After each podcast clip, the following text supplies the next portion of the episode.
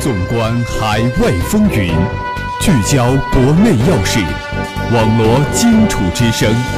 这里是武昌理工学院广播台新闻动态。各位听众朋友们，大家中午好，这里是武昌理工学院广播台，在每天中午为大家准时播出的新闻动态栏目，我是主持人段慧欣，我是主持人毛旭东。今天是二零一六年十一月二十二日，周二。历史上的今天，一九四八年的今天，淮海战役第一阶段结束。接下来，让我们共同进入今天的新闻三百秒。新闻三百秒，快速听世界。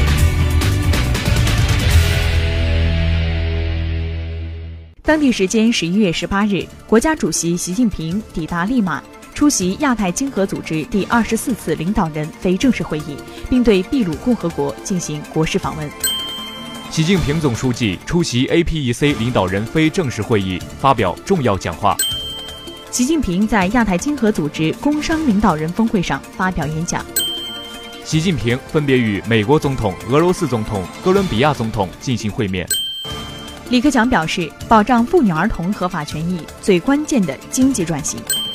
多项农地改革试点进入总结阶段，三权分置重大创新。缅北发生武装冲突，有榴弹落入境内，驻缅使馆发表声明。北方将遭遇大范围降温天气，北京迎来今冬初雪。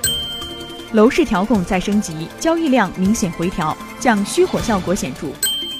全国法院于迁建官员失信案，执行公务人员难上加难。刘奇葆表示，推动党的六中全会精神深入基层、深入人心。网络直播最严规定下月起正式实施，直播不能再任性。中央督查内蒙古环保干部没认识到青山绿水是财富。冬奥会和冬残奥会徽章设计正在征稿当中，获选奖金可达二十万元。二零一六年国家司法考试成绩名公布，全国合格线三百六十分。默克尔宣布将再次参选，谋求连任德国总理。阿根廷北部圣胡安省发生六点五级地震，暂无伤亡报告。日本外相将赴俄，为普京访日讨论北方四岛做准备。俄罗斯证实土耳其要买俄制 S 四零零防空导弹系统。历时八年，大通古城墙正式合拢，护城河全线贯通。热点聚焦。聚焦热点。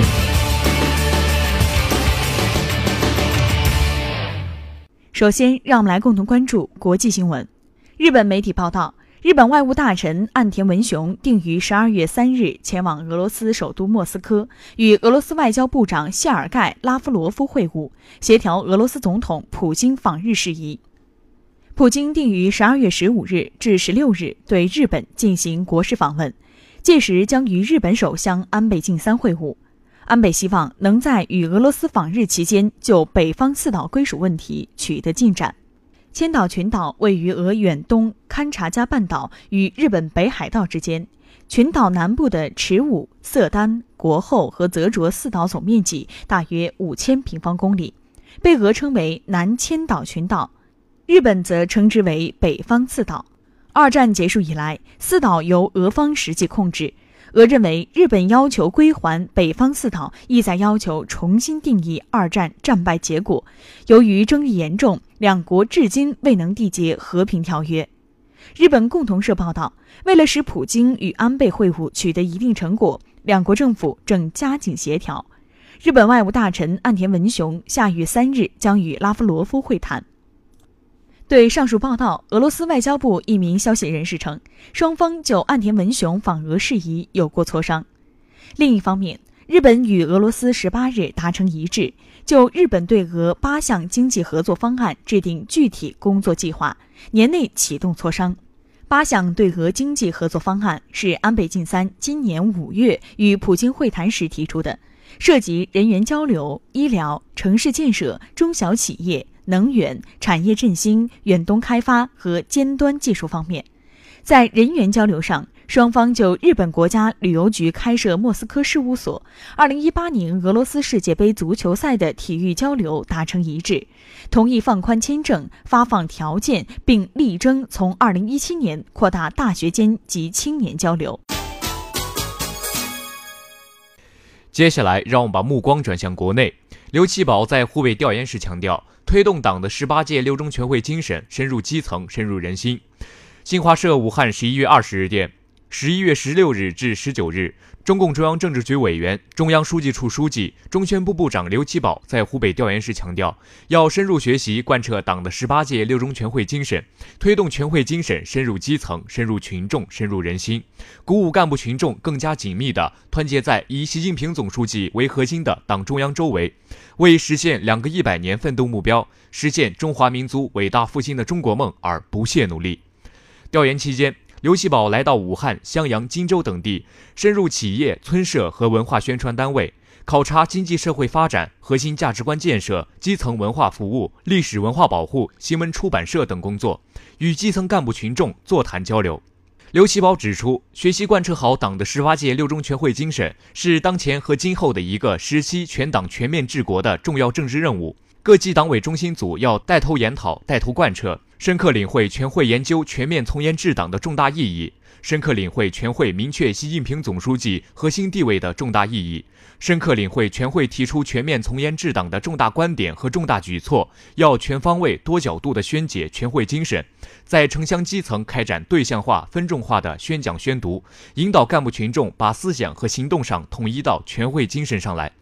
刘奇葆指出，要按照贯彻结入融合、落细落小落实的要求，扎实推进社会主义核心价值观建设。要把核心主义价值观融入到法律法规，推动相关的法律法规立改废释。要以核心价值观引领教育知识，作为知识教育之魂融入教学教育、校风学风，引领文化创作，用生动的故事、鲜活的形象弘扬真善美，传递正能量。以精神文明建设体现到创建活动全方面和全过程，使核心价值观融入到百姓的生产生活。刘奇葆强调，要推动文艺创作由高原向高峰迈进，要提升原创能力，重视在文学、剧本、词曲等艺术创作阶段加强扶持，要聚焦现代题材，推出多讴歌党、祖国、人民和英雄的标志性作品，要注重人才和团队培养，完善落实扶持政策。为文艺繁荣发展提供更加坚实有力的保障，要抓好戏曲发展传承工作，在继承的基础上推进发展创新，出人出戏出精品，推动戏曲活起来传下去。接下来，让我们共同关注校园新闻。省委高校工委书记、省教育厅厅长刘传铁莅临武昌理工学院调研。十一月十八日上午，湖北省委高校工委书记、省教育厅党组书记、厅长刘传铁莅临武昌理工学院调研，校领导赵作斌、涂方健、何新亮、彭元杰、刘明华、杨伦等陪同调研。在商学院和艺术设计学院之间观景平台，刘传铁厅长凭栏远眺，对学校的独特趣味优势和优美的自然环境及人文景观大加赞赏。刘厅长时而与赵校长缓步交谈，时而驻足眺望，时而合照留影，成为冬日里一道亮丽的风景线。在赵作斌校长的引领下，刘传铁厅长一行莅临武昌理工学院第七届成功素质展示节现场，现场交流并指导。据悉，我校成功素质展示节旨在提高大学生成功素质，为大学生创业提供平台。经过七年的成果沉淀，现已成为我校丰富校园文化、引领学子成功的品牌活动和学校重要的教育教学活动。活动现场分为学院展区、社团展区、社联展区、创新创业展区、优秀校友展区，共二百六十六个展板。